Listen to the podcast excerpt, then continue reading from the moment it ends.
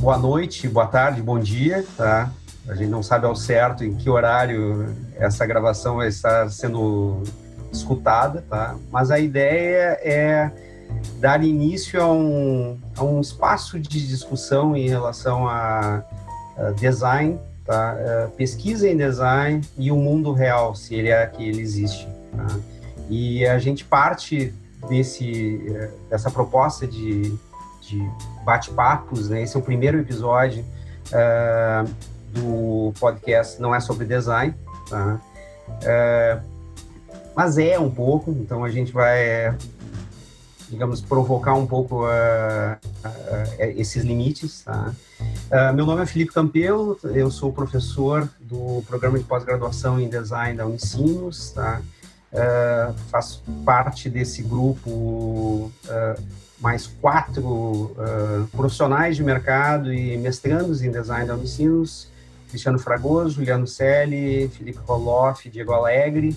Uh, e a ideia é a gente trazer sempre uma discussão a partir de uma temática dentro da pesquisa em design, como ela se relaciona uh, com o mundo corporativo, com as práticas organizacionais e assim por diante.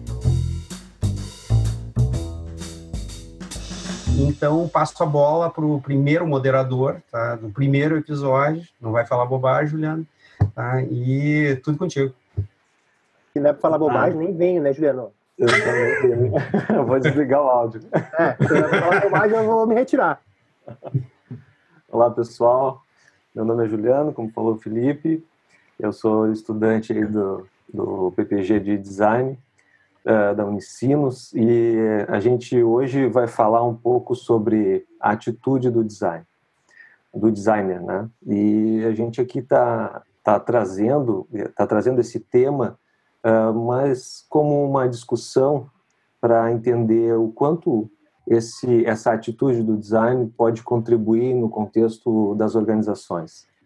E, e a, inclusive, eu utilizo ele na, na, minha, no meu tema, que estuda o quanto uh, essas atitudes influenciam na, na média e alta gestão. E, e a pergunta que nos, nos faz, uh, uh, que, que permeia todo o trabalho do Michelski, que é o autor que, que nós vamos trabalhar aqui como, como principal pilar da nossa discussão, é por que, que é tão importante, o design é tão importante a ponto de, de ser um personagem-chave nas organizações e para as organizações. Vai lá, Felipe. Eu acho que antes de começar propriamente a responder essa, essa pergunta, eu esqueci de, de propriamente contextualizar da onde a gente está partindo, tá? Uh, o tema que o Juliano está propondo, uh, atitude design, ah, design attitude, uh, vem do, de um autor chamado Kamil Michelski, tá? é um, um, pesquisador e consultor uh, polonês, tá? mas praticamente o tempo todo radicado na, na Inglaterra, tá? e que teve como, uh, como, digamos, campo de estudo, tá? em paralelo à sua atividade de, de consultoria, entendeu o papel que o, o, design e os designers exerciam dentro de culturas organizacionais, tá? E como a, quais relações se estabeleciam entre esse tipo de profissional e a sua prática e, a, e o funcionamento dessas organizações. Então, assim, dando um ponto, um ponto de partida para essa discussão, tá? Uh, esse cara escreveu um livro uh, publicado em 2015 chamado Design Attitude, uh, baseado na tese de doutorado que ele defendeu em 2006, tá? e que, de certa forma, é um desdobramento dessa discussão. Exato. Muito bem lembrado, né? falar sobre ele antes e e, e falar que esse trabalho todo foi basicamente uh, uma, uma, uma, visão antropológica. Ele entrou para a cultura organizacional da, da, das empresas que ele foi pesquisar, entre elas a Nissan, a própria Apple, entre outras. E ele, ao invés de, de olhar para as ferramentas e para as metodologias que os designers utilizam nessas empresas, uh, utilizava, ele foi buscar a cultura, né, o comportamento, e que atitudes de, de, diferentes tem esses designers para trazer tanta inovação, para puxar um carro de, é, de, de inúmeras mudanças, não só nos produtos que são lançados por essas empresas, mas principalmente uh, pela cultura interna, uh, pela, pela empatia gerada entre uh, o, o, aprofundamento do, do, do que vai ser produzido, para que cliente vai ser produzido. E isso é uma grande, uma grande forma de entender né, como se inova de dentro para fora. E o mais interessante, eh, Felipe, é que esse todo o trabalho, ele, além de fazer um trabalho uh, antropológico nessas empresas e pesquisar a fundo né, como que vive no dia a dia, fazendo, é, fazendo uma pesquisa de, foram quase dois anos, né, pesquisando dentro dessas empresas. E ele também fez um resgate bibliográfico bastante grande em relação é, a, essa, a esse tema, porque dentro das organizações ele já vem sendo pesquisado há um bom tempo, uh, o, o fator das atitudes, de uma maneira geral, né, atitudes positivas, ou enfim, seja pela perspectiva do, de RH, ou seja, pela perspectiva de gestão mesmo, ele já vem sendo pesquisado, inclusive em 1957, o George Nelson, que é um pesquisador, era um escritor da administração, ele já trazia esse conceito. Né? Inclusive, ele usa um termo muito interessante que ele diz assim, o movimento, isso em 1957, o movimento do design na gestão visa a reforma da cultura organizacional. Ou seja, ele, ele, ele percebeu já já percebia naquela época que o design, uh, ele olhando para o design, ele já via que uh, precisava ser feito um trabalho na gestão de mudança de paradigmas, de mudança de, uh, de cultura, para que isso fosse disseminado por toda a empresa e assim promover uma inovação. Né? Então, que que, que então, a partir dessas ideias, a gente quer discutir um pouco o quanto, dentro dessa nossa visão de mercado, também, além da visão de uh, a visão acadêmica, o quanto a gente pode encaixar no nosso dia a dia essa visão do Michelski uh, para poder entender o quanto de inovação a gente faz por meio das nossas atitudes e o quanto isso é promovido dentro de uma cultura organizacional. Né? É, eu queria trazer um ponto, Juliano, que acho que é bem que, que esse é um tema que, que me fascina, assim, eu acho bem interessante quando a gente pensa nessa interação e nessa relação entre design e cultura, né? Mas quando ele faz uma imersão, como tu disse, assim, quase como um ensaio antropológico dentro dessas gigantes, né? E a partir dessa imersão, ele, ele determina alguns valores ali, algumas formas, abordagens e atitudes do design. É, acho que vale a gente criticar e refletir até que ponto isso é possível no mundo real, né? Porque tu olha ali o estudo que ele faz, ele olha para a IDEO, ele olha para a Nissan Design, ele olha para a Philips. São empresas gigantescas que, que realmente conseguem, de repente, ter algum tipo de atitude é, e cultura própria que emergem dessa prática de design e dessa atividade projetual. Mas quando a gente olha para a nossa realidade, começa a cruzar com Rio Grande do Sul, Santa Catarina, São Paulo, Brasil, uh, me parece uma distância muito grande, assim, né? E também é meio, meio estranho a gente tentar rotular uma cultura de design, né? O que é uma cultura de design? É, a mesma cultura de design que tem na minha empresa, tem na empresa de vocês. É, então, é, acho que existem alguns pontos que são em comum, né, que acabam meio que norteando esse, o, o projeto em si e como a gente trabalha. Mas quando tu lê o estudo e tu lê a forma como eles trazem as coisas, que ele traz as coisas, soa como utópico, assim, né? Então, eu encontro uma série de ruídos quando eu olho para o meu dia a dia, né? E, obviamente, que isso vai acontecer também, né?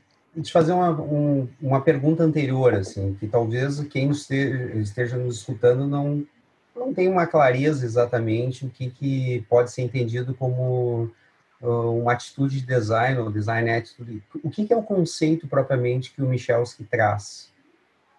O conceito base do, do Michelski é mostrar que uh, por que a, a, importância do design da, na, no processo de inovação dentro dessas empresas que ele pesquisou está uh, em ele ser um personagem chave né, para essa inovação.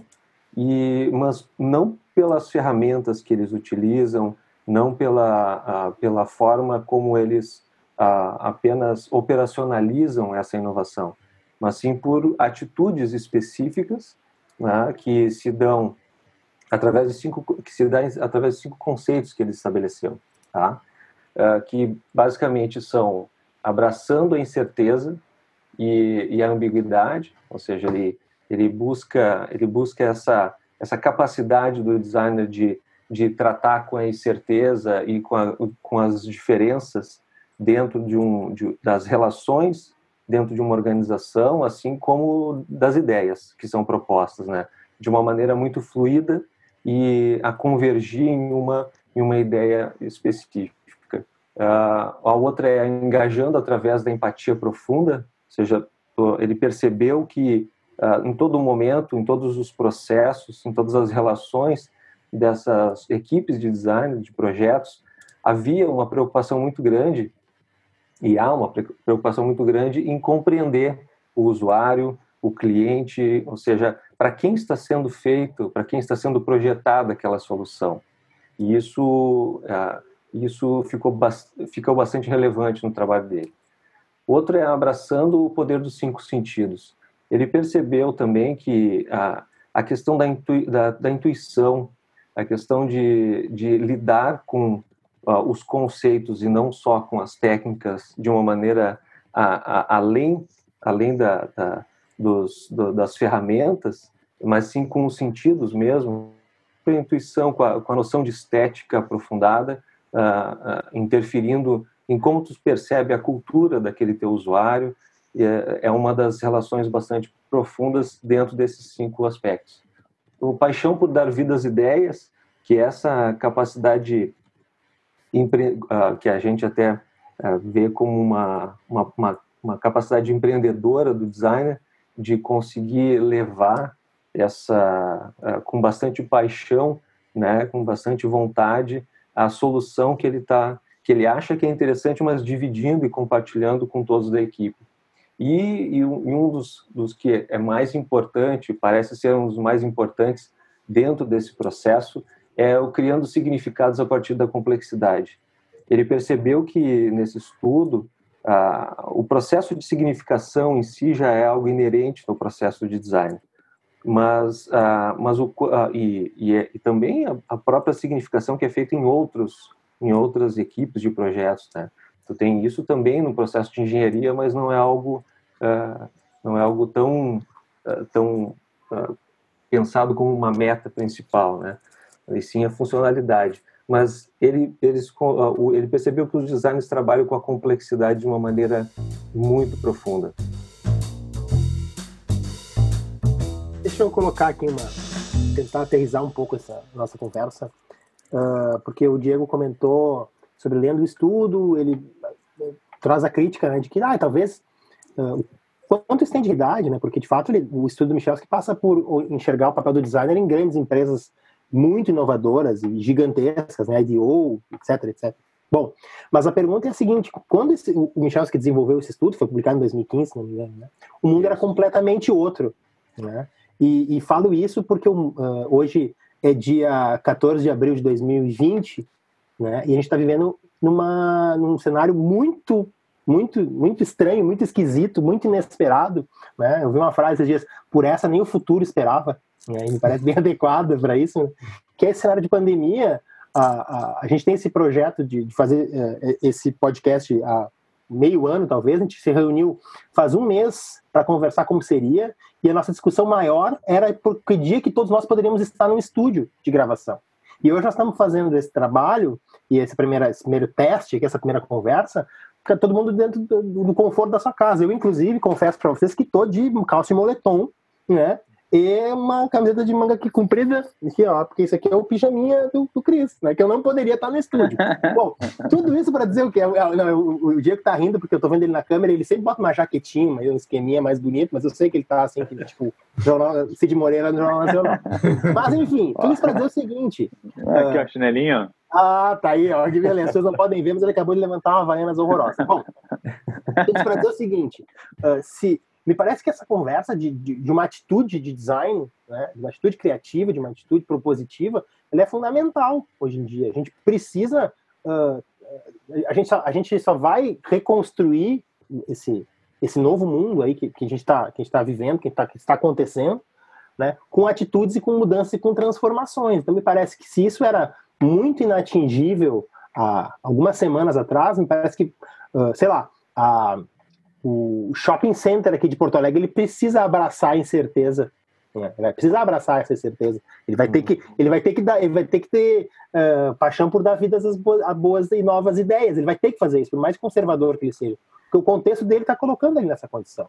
Então, me parece que essa, esse estudo do Michel ganhou uma relevância uh, tão grande, assim, tão, tão uh, para esse momento, né, que a gente está vivendo, que de fato, assim, observar uh, essas atitudes de design uh, a partir da perspectiva que ele colocou e propor isso dentro de, de, de organizações, de empresas, me parece um bom começo para a gente tratar do, do que nós vamos fazer na prática, porque isso aqui não é um assunto teórico, né? isso aqui não é sobre design, é sobre lá fora. Né? Como é que as empresas na semana que vem vão fazer? Porque de fato os mercados mudaram, o, o consumo mudou, uh, as condições mudaram nas coisas mais básicas. Né? Uma conversa entre amigos hoje em dia é isso aqui, nós estamos aqui numa plataforma digital conversando. Então, me parece, Diego, que uh, se, se, se, isso ainda está muito distante da realidade, me parece que todo esse contexto vai aproximar de uma maneira muito rápida da realidade, essa, é, essa, essa teoria e essa construção teórica que o Michalski propõe. Só um é muito legal. Desculpa, Diego, pode continuar. Não, não ia, eu ia reforçar esse ponto, porque Uh, a gente atende aqui clientes que são trabalham em segmentos super tradicionais, né? Como bancos, enfim, é, grupos de, de mídia. E essa mudança, ela já, já existia assim uma, uma intenção dessa mudança. Quando a gente olha para esse estudo aqui do Michelski, uh, a gente percebe então que já existia isso em 2015 e a gente começa a voltar no tempo a perceber então que existiam uma série de indícios e caminhos sendo apontados, não só pelo design, mas como outras áreas também. Mas quando o Cris traz esse ponto de que tudo que a gente criou nos criou de volta, uh, e vem uma pandemia como essa, ela acaba expondo todas essas redes invisíveis, né? Então, assim, uh, tudo foi uh, teve um colapso, as coisas quebraram, porque as coisas não foram preparadas para sobreviver a esse modelo. Então, acho que esse momento de hoje nos obriga a realmente repensar uma série de coisas mais profundas do que de fato só um, um método, um processo, mas entra em princípio, em valores, em intenção, em legado, né? Então esse design ele, ele vai muito além, ele se transforma num design regenerativo, né? Então eu acredito muito assim nesses nessas abordagens. Então quando tu olha no primeiro olhar uh, para essas grandes empresas que são ultra mega inovadoras, que estão uh, à frente de tudo que a gente faz e tu percebe elas trabalhando, antes da pandemia tu achava isso intangível. Cara, é, é, utopia. Imagina que a gente vai trabalhar com uma Apple, imagina que a gente vai trabalhar com uma IDO, e hoje tu pensa e, e tu fala assim, cara, se eu não for essas empresas, eu não vou existir. Isso. É, então, Exato. eu acho muito interessante a gente pensar nessa transformação que ela é muito mais profunda. Exato, Diego. E, e eu acho que está um pouco da, da, assim, da, do, da inteligência do trabalho dele, porque ele, ao invés de buscar em, na, nas características de, de processo apenas, ele buscou na cultura, naquilo que movimenta, e, e a cultura são valores, são uh, formas de ver o mundo, formas de ver a, como as relações, enfim, e, o, e, esse, é, e aonde nós vivemos, no mercado onde nós vivemos, uh, a vida que nós temos está dentro de uma cultura uh, que busca assertividade. E essa busca por assertividade que já existe dentro das empresas, sejam elas conduzidas pelo design ou não, uh, ela, ela depende de um olhar um pouco mais flexível, um pouco mais uh, humano. E eu acho que uh, esse, esse contexto que nós estamos vivendo está trazendo, está emergindo esse aspecto e, e vai fazer com que a gente olhe para, para o design e também para as outras ações, para as outras para as outras culturas que fazem emergir esse tipo de comportamento para a gente poder aprender a lidar com esse tipo de, de situação. Né? Eu ia destacar uh, desses componentes que o Juliano listou da, da atitude de design que o Michalski uh, propõe, tá? Tolerância à incerteza, empatia profunda, questão dos cinco, cinco sentidos. Uma perspectiva estética, dar vida às ideias e criando significado na, a partir da complexidade, a gente poderia dizer que pelo menos, tá, uh, três desses são absolutamente essenciais no momento pandêmico que a gente está vivendo, tá? Uh, bom, a questão é da tolerância e incerteza, ou seja, se a gente não lidar com uh, com o desconhecido, a gente não sabe exatamente se amanhã a gente vai poder sair para a rua, tá? Uh, a, a, questão da, uh, de criar significado a partir da complexidade, talvez essa seja a grande pergunta desse momento histórico que a gente está vivendo. Tá? Eu estava uh, lendo ontem um. Me apareceu no Twitter uma, um, um compartilhamento de um, de um, texto do Harari, do, do Sapiens, uh, que foi publicado no final de. Não é tão novinho assim, uh, foi no final de março no Financial Times. Tá? Uh, uhum. E falando um pouco assim sobre as perspectivas do mundo futuro, tá? que é um exercício que todo mundo está tentando fazer. Tá? De qual é o cenário pós, tá? Uh, como é que é o consumo pós, quem sobreviverá, como, como serão as relações uh, sociais, né? O home office vai, uh, vai ter um papel significativo, uh, as relações de trabalho vão, vão se alterar. Na realidade, a, a gente não tem essa, essa informação e, em princípio, tudo é chute, tá? com maior ou menor grau, tá? Mas tudo é chute, né? A questão é que a gente tem que, de alguma maneira, fazer determinadas leituras e gerar resultados desde então. Então, a ideia, o aspecto, por exemplo, de dar vida às ideias, tá? seja no momento de crise absoluta que a gente está vivendo, tá? Uh, e de negócios uh, se esfarelando, tá? Uh, seja pensando o que, que vai ser o futuro. Eu queria trazer, acho que dentro disso que tá, tá, tá colocando, Campelo, uh, dos, dos, de, dessas primeiro que eu acho que esse estudo, né, eu sempre tenho essa, essa vontade, essa, essa necessidade de trazer para a prática essa teoria, né, e acho que esse, esse, esse, esse estudo ele tem uma vocação muito forte para isso, porque ele fala em atitudes, né, e atitudes nada mais são do que práticas. Né? Então, assim, como que os designers fazem? Vamos tentar, vamos assim, falar de uma maneira mais, menos acadêmica. O cara olhou assim, que que os, como é que os designers fazem a parada? Como é que eles fazem a coisa acontecer? Né? Então, eu acho que isso é super legal para esse estudo, porque esse estudo tem um senso muito prático que o design tem, né? E que esse estudo fala em atitudes, né? E aí nós estamos listando aqui as atitudes, tem uma das atitudes que eu acho super interessante até, para convidar o Felipe para entrar nessa conversa aqui com a gente, que é a, é, a, a, questão dos cinco sentidos, né? Então, que é abraçar o poder dos cinco sentidos. Eu acho que a gente né, foi muito construído nessa, nessa lógica da racionalidade, está todo mundo esperando um estudo, é, um, um artigo, uma, uma, uma, fala de alguém teoricamente explicando o que a gente deve fazer nesse futuro, né? Que futuro esse, vai, que futuro é esse que vai vir que acho que também é um assunto que a gente vai acabar entrando no próximo episódio aí, quando for, a gente for falar do assunto do Diego da construção de cenários. Mas me parece que essa, é, é, é, abraçar o poder dos cinco sentidos é algo super importante que talvez tenha sido esquecido um pouco disso, principalmente nas empresas, né? Resultado, resultado, resultado, resultado, em nome de, em, em nome de quem? Passando por cima de quantas coisas, né?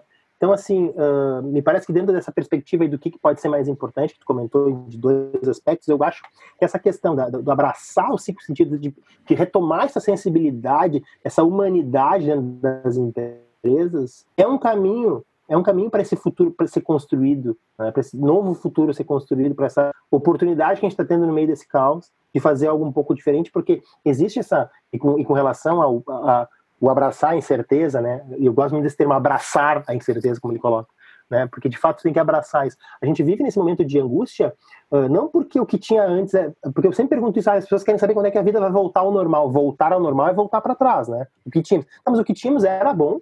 Por que quer voltar? Será que não é uma oportunidade de fazer algo diferente, de fato, de realizar coisas novas?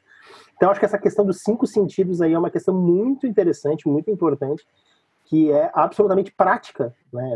Eu estou fazendo aqui e estou sentindo o que está acontecendo e para onde que a gente pode conduzir as coisas. Cara, basicamente assim, é quando acho que antes foi falado da questão que nem o futuro esperava isso que está acontecendo, né? Mas eu acho que é exatamente o futuro que esperava isso acontecer. Eu acho que é o contrário, assim.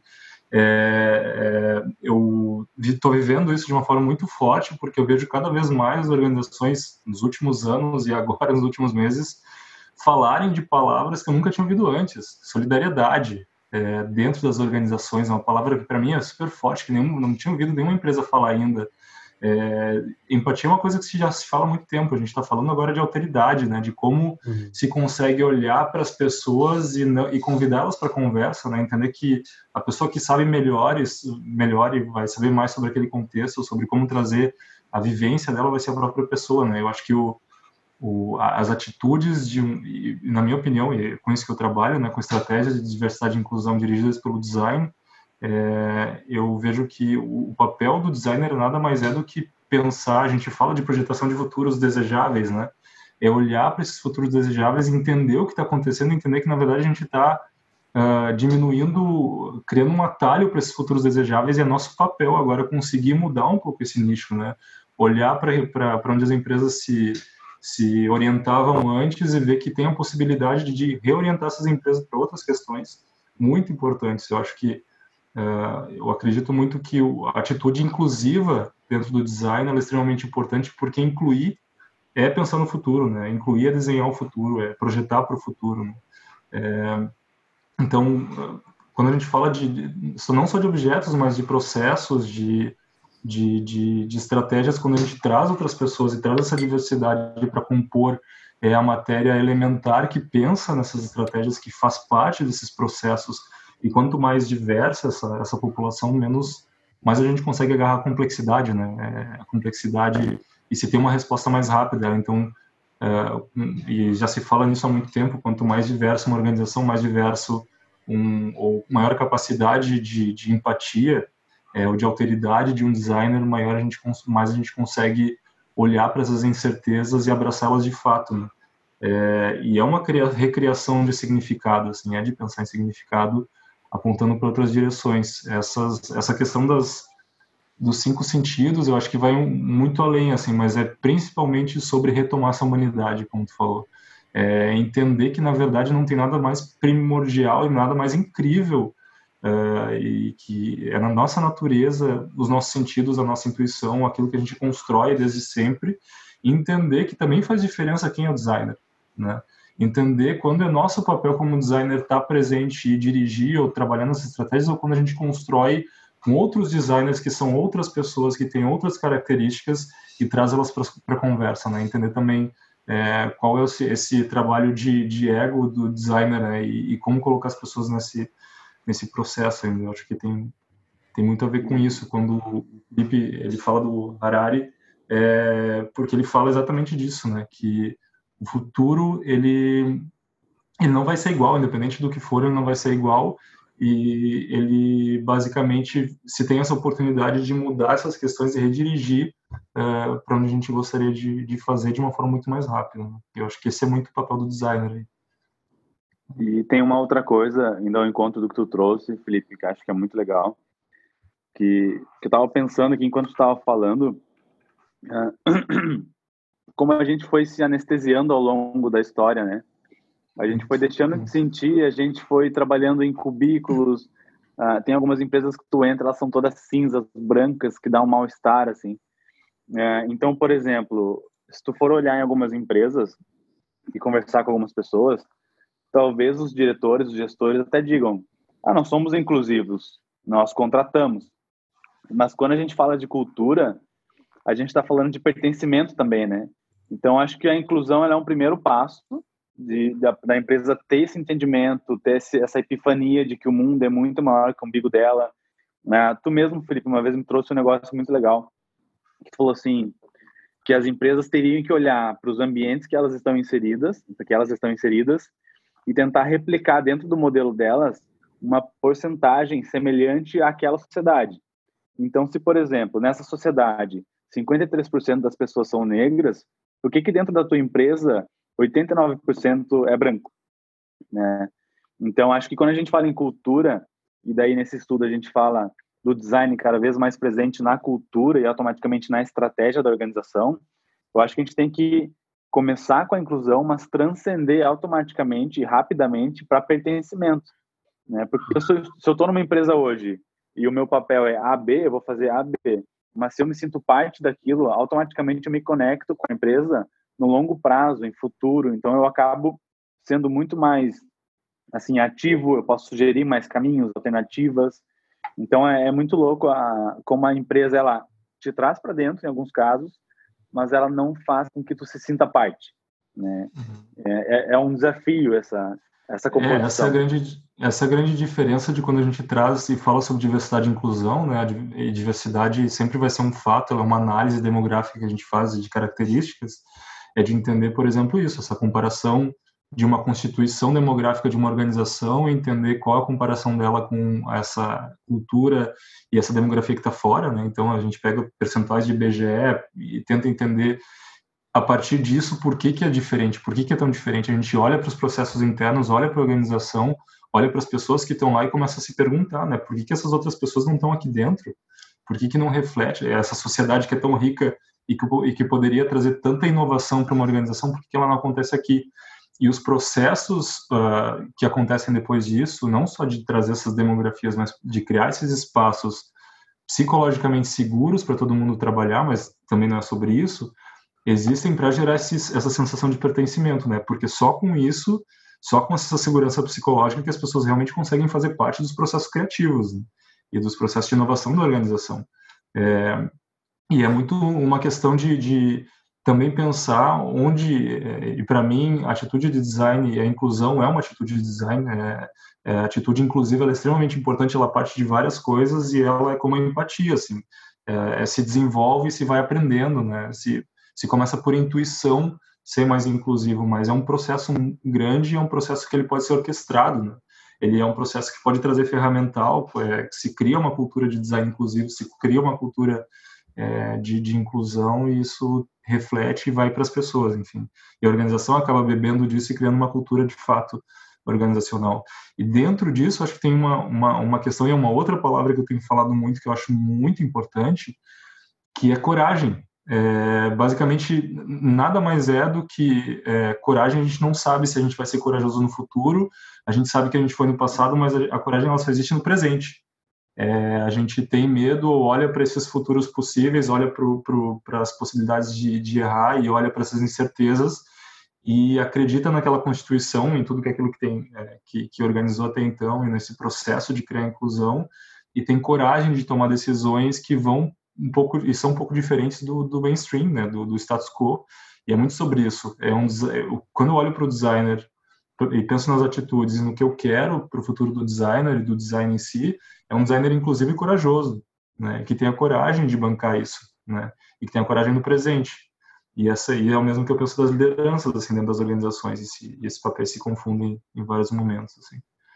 Uh, e a, Felipe, tu falou num, num, aspecto muito importante que é a questão da segurança psicológica e, e uhum. ela está atrelada diretamente a, a, ao desenvolvimento. O desenvolvimento disso estabelece uma, uma coragem para poder uhum. se posicionar e se colocar num processo, seja em qualquer processo dentro de uma empresa, principalmente um processo criativo que exige tu arriscar mais, que exige tu, uh, tu entrar em cenários, em, em, em, locais que tu não está acostumado.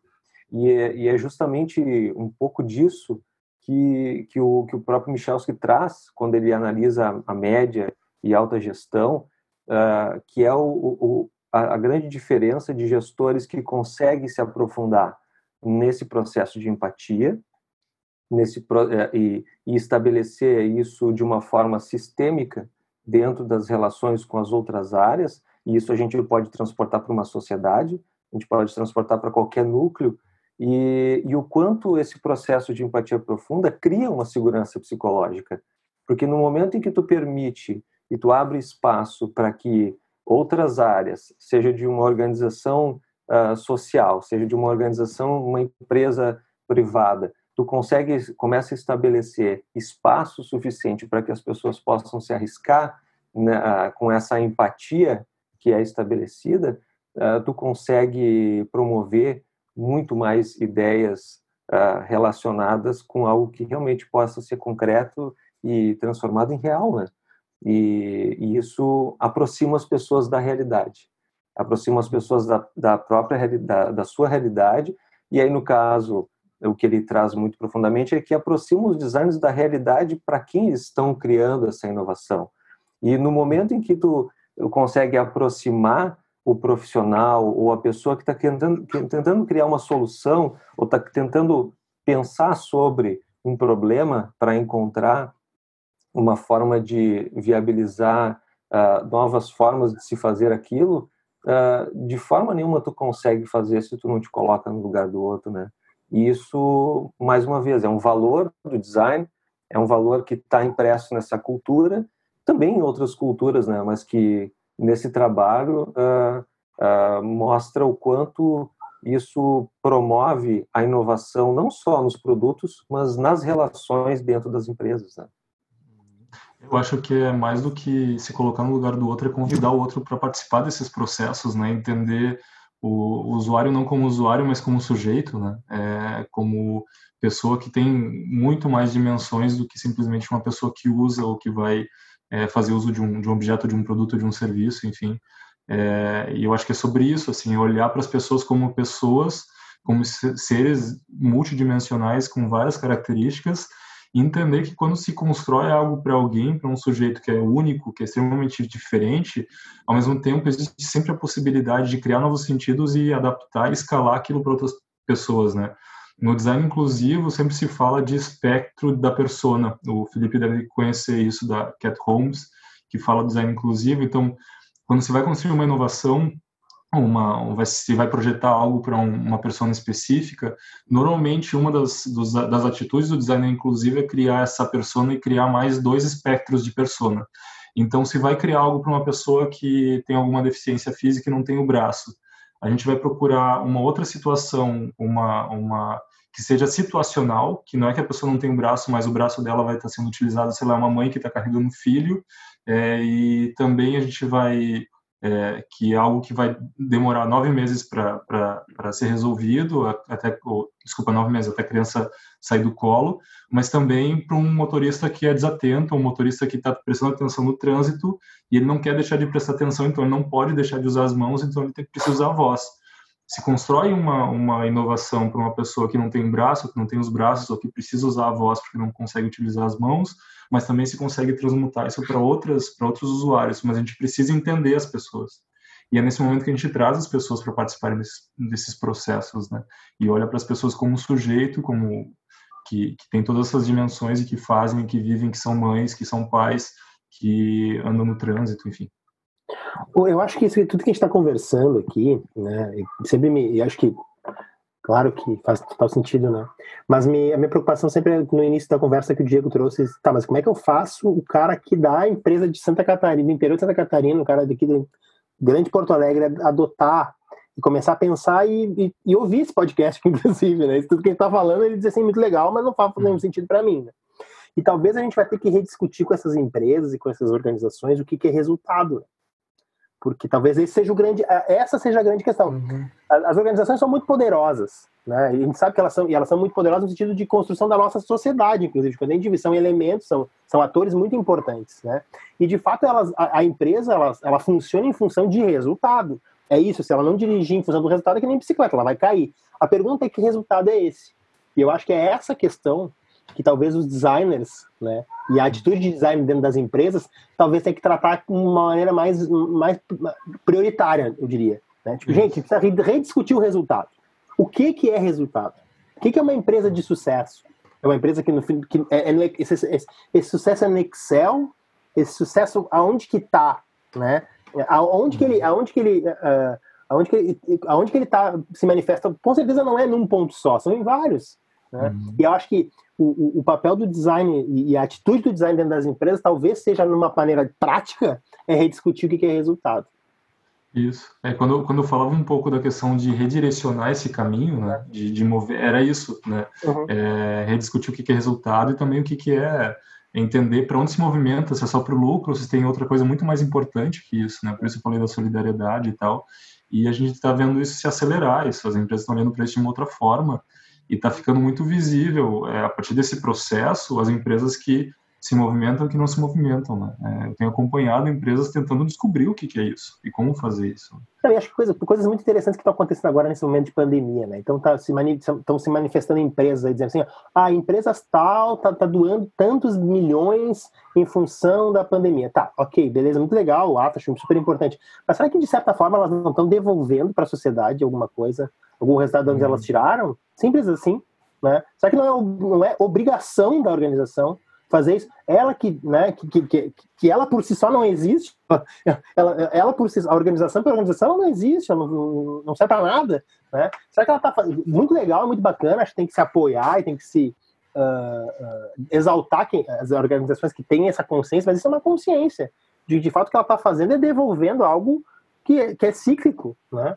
Então, uh, acho que nisso vai ao encontro dessa conversa que a gente está tendo, porque me parece que essa mudança na prática só vai se aplicar quando essas organizações entenderem e a gente ajudar a redesenhar o que, que é esse, esse, esse sentido, esse para que, que, serve, para que, que serve. De, uh, deixa eu fazer um comentário, uh, talvez que fizesse muito sentido se a gente não tivesse na, nesse momento de pandemia, tá? mas eu acho que ele ainda faz sentido, tá? se a gente olhar para as organizações uh, independente do porte, independente da, da região, tá? Uh, toda, toda organização, ela constrói uma cultura organizacional, tá? Mal ou bem, tá? Isso vai se construindo com o passar do tempo, de quais são os valores, podem não ser expressos, mas isso naturalmente se constitui, tá? E as relações dentro da organização vão, vão se vão se estruturando. O Michelski ele traz uma. Uh, isso aparece em vários materiais que ele produziu, mas ele faz uma analogia que eu acho interessante a gente pensar. Uh, e ele é um crítico, de certa forma, do design thinking. Tá? Uh, que o design thinking, na, na realidade, é um, é um braço mecânico. Tá? Uh, e ele faz uma, uma comparação dizendo que se o design thinking fosse, sei lá, os apps, os aplicativos, tá? A cultura de design ou a design attitude, que ele coloca quase como uma lógica meio uh, uh, sinônima, tá? Uh, seria o sistema operacional, tá? Talvez o grande desafio, tá, que a gente tenha para o futuro, e aí eu acho que a pesquisa em design, ela, ela de alguma maneira, ela tem que contribuir para isso, é como gerar uma difusão de um pensamento em design, esqueçam design thinking como ferramenta, mas o uhum. termo pensamento em design que vá construir uma cultura de design dentro das organizações, que talvez a gente possa, de uma maneira muito simplória, mas se apoiando no próprio Michels, que uh, lide melhor com a incerteza, porque essa uh, esse ponto que o Cris trouxe do que, que é resultado, tá? Uh, num contexto de incerteza, talvez o resultado não seja mais aquele que a gente dava como certo, a última linha do balanço e assim por diante, né? Bem provável. É... Provável que não seja mais isso. É, é, é bem provável, tá? Uh, eu, assim, e aí vem um, um, exercício de quase de fé, assim, né? Eu espero que passado uh, esse, uh, esse ano, né, que poderia acabar, inclusive, tá? Uh, nós chegássemos propriamente num, num, momento que era melhor do que antes, era melhor do que março, tá? Uh, porque existe, obviamente, e aí, de novo, vou trazer a história do, do Harari, uh, que ele discute um dos riscos que, que poderia se, se ter pós-pandemia, é o fato de a gente entrar numa sociedade totalmente totalitária de uh, de controle absoluto dos nossos movimentos, porque nesse momento de pandemia se começa a utilizar a tecnologia para identificar onde as pessoas estão, se elas não estão se aglomerando e assim por diante. Uh, quem garante que isso não, não pode virar uma política de Estado e as nossas liberdades elas vão gradativamente uh, se esvaindo? Né?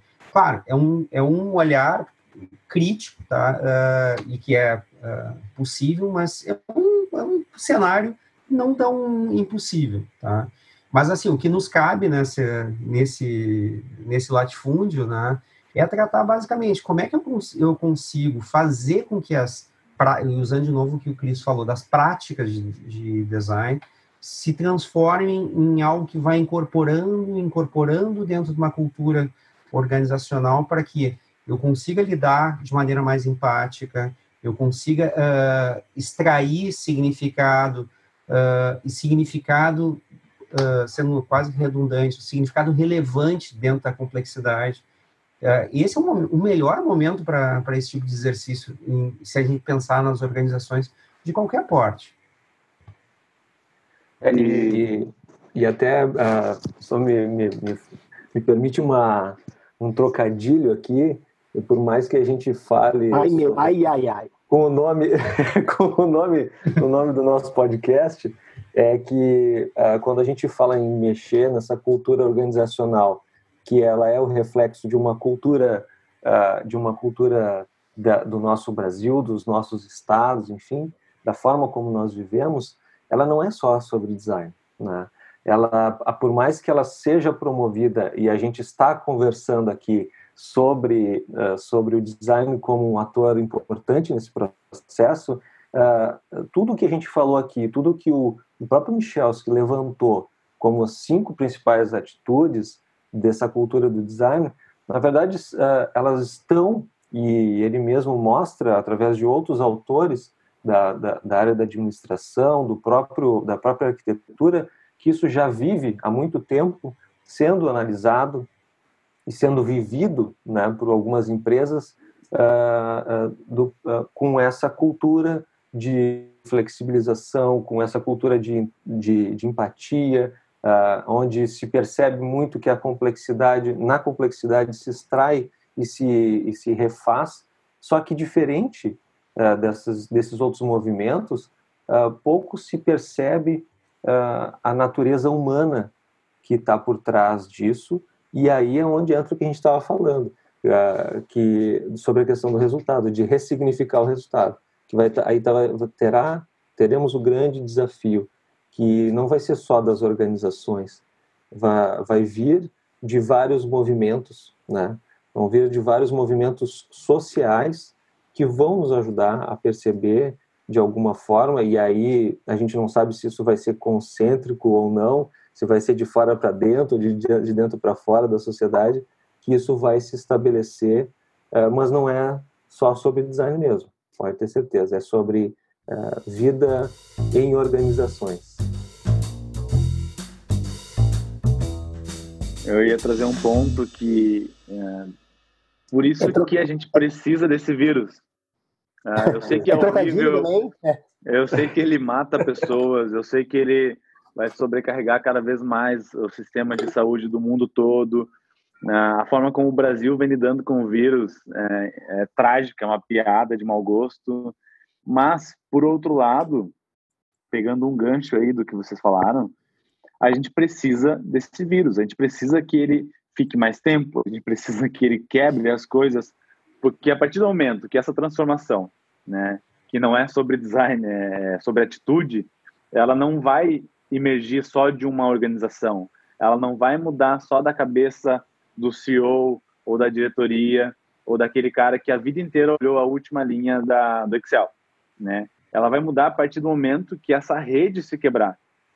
Então, assim, os meus fornecedores têm que se reinventar, a minha família tem que se reinventar, os meus amigos, ah, o grupo que eu tinha do futebol, eu tenho que de repente outros diálogos com esses caras porque eles mudaram também. Então, esse vírus realmente ele é uma oportunidade e ele funciona muito como um acelerador global de mudança. E por mais que seja horrível, né, daí até dividindo com vocês algo bem pessoal, assim, né, eu tô na torcida para que ele fique um pouquinho mais. É, eu sei que é ruim, sei que de repente quem está ouvindo pode interpretar de uma forma negativa. Óbvio que eu quero que ele não exista, Ó, né? Diego, Mas... só, só para dar nome aos bois, Diego Alegre, tá? Arroba não sei o quê. Não, e eu só queria dizer o Vocês seguinte. Pode encontrar na porta da Unicinos daqui a um tempo, tá? Ele usa um bigode, um... é fácil alvejá-lo a, tiro. Tá? E no próximo, nos próximos episódios vocês vão ter assim. Vão saber quando for a opinião dele antes de a gente dizer, porque é sempre assim. é bem normal. Olha, tem uma coisa para dizer. Eu sou a favor do vírus. Muito bem. Parabéns, obrigado. não, não, mas uh, vocês entenderam, todo mundo entendeu. Mas assim, imagina se sair hoje. Imagina que a gente dormiu hoje, aqui super feliz que a gente conseguiu tirar do papel o nosso piloto do podcast e que isso vai ganhar ritmo agora, a gente vai meter 50 séries, vai ganhar o Grammy de, de podcasts que nem existe ainda, que a gente vai criar só para que a gente ganhe. E daí a gente dormiu. E amanhã, ah, sei lá, amanhã na Austrália surgiu uma vacina ou um remédio que curou. Pronto, acabou. Ou seja, tem uma coisa chamada memória muscular, né? Que é algo que eu acredito muito.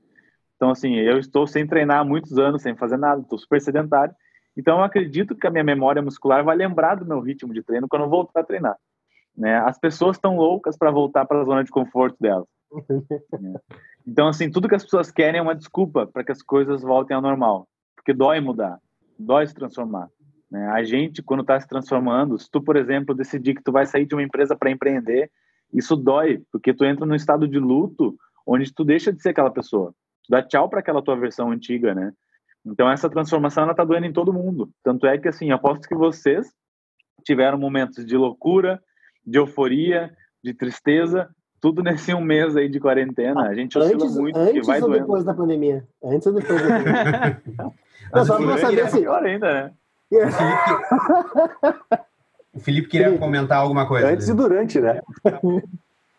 É, não, é que assim, é, eu tô, tô lidando muito de perto com a questão da pandemia num outro sentido, assim, é, eu tenho hoje uma consultoria de diversidade e inclusão que se chama Ponte, é, e a gente tem alguns projetos, um deles é basicamente trazer e entender situações de comunidades, é, entender como populações de vulnerabilidade estão é, se manifestando e como elas estão vivendo nesses momentos e conectar as empresas a essas populações, né? É, para mim, o vírus e tudo isso que está acontecendo tá é uma grande catarse social e, e aprendizado gigante. A gente está basicamente se dando conta de várias coisas que não estavam certas, entendendo que esse futuro que a gente teria não seria o melhor futuro se talvez algo assim não acontecesse. E ao mesmo tempo é uma lupa, né? É uma grande lupa para a gente entender quem são, quem somos nós, quem é o nosso bando, e entender que na verdade é, o nosso bando ele precisa ser ampliado, né? É, quem são as pessoas que fazem parte daqueles que eu protejo precisam ser ampliados.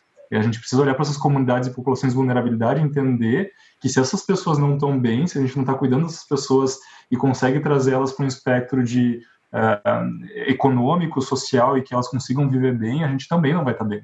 E é essas comunidades que vão trazê-las, vão ser os epicentros da, da pandemia agora, né? Porque tem vários lugares, por exemplo, a favela do Alemão não tem água 15 dias, 20 dias, não tem nem como lavar as mãos, né?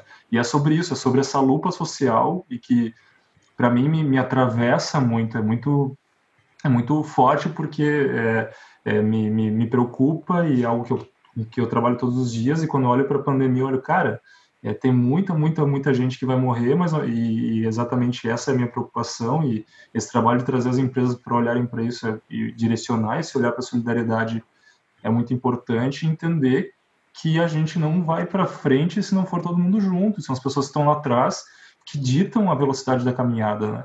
Então, qual é esse futuro que a gente quer e quem é o nosso bando e quem são as pessoas, essa ampliação de, de grupo para quem a gente quer, né? E com quem a gente vai construir. Isso é muito importante. Então, é, eu, eu, eu, eu, sempre peço, é importante para mim que quando vocês pensem nisso e olhem para tudo que está acontecendo, pensem nessas populações, porque é sobre isso, principalmente sobre isso. Né?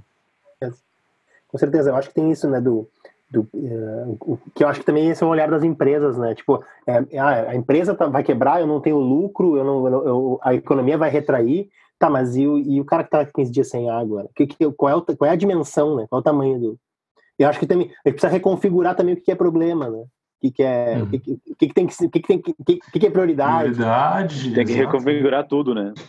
Uma boa oportunidade, uma boa oportunidade. Tem que atualizar o software. Ou dar um Ctrl Alt Del, né?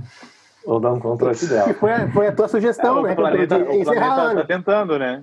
O planeta tá tentando. Tem uns vulcões aí rolando, tem um meteoro que tá É um passando meteoro que perto, tá querendo aparecer, né? um meteoro que tá dias. querendo dar oi.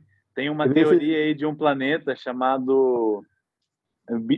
Como que é? Biru? Alguma coisa assim, vocês já ouviram isso ou não? Gabiru, eu já ouvi falar, velho. Não, não, fez, um, gol- fez um gol lá em Tóquio, né? Em Yokohama, velho. Esse planeta não está reconhecido. Não, não está, não está. Não, mas tem a história de um planeta que aparece só a cada 200 milhões de anos no nosso sistema solar e que quando ele aparece dá tudo errado, enfim. É o Gabiru, é o Gabiru, Tem- parece tem- tudo errado. É, é o Gabriel, só apareceu uma vez. Apareceu uma vez, deu tudo errado. Lembro bem. Tá certo, né? acho que a gente, uh, de alguma forma, conseguiu ressignificar até um pouco o podcast aqui, né? Eu acho. De, uh, falando um pouco sobre, uh, sobre o que não é.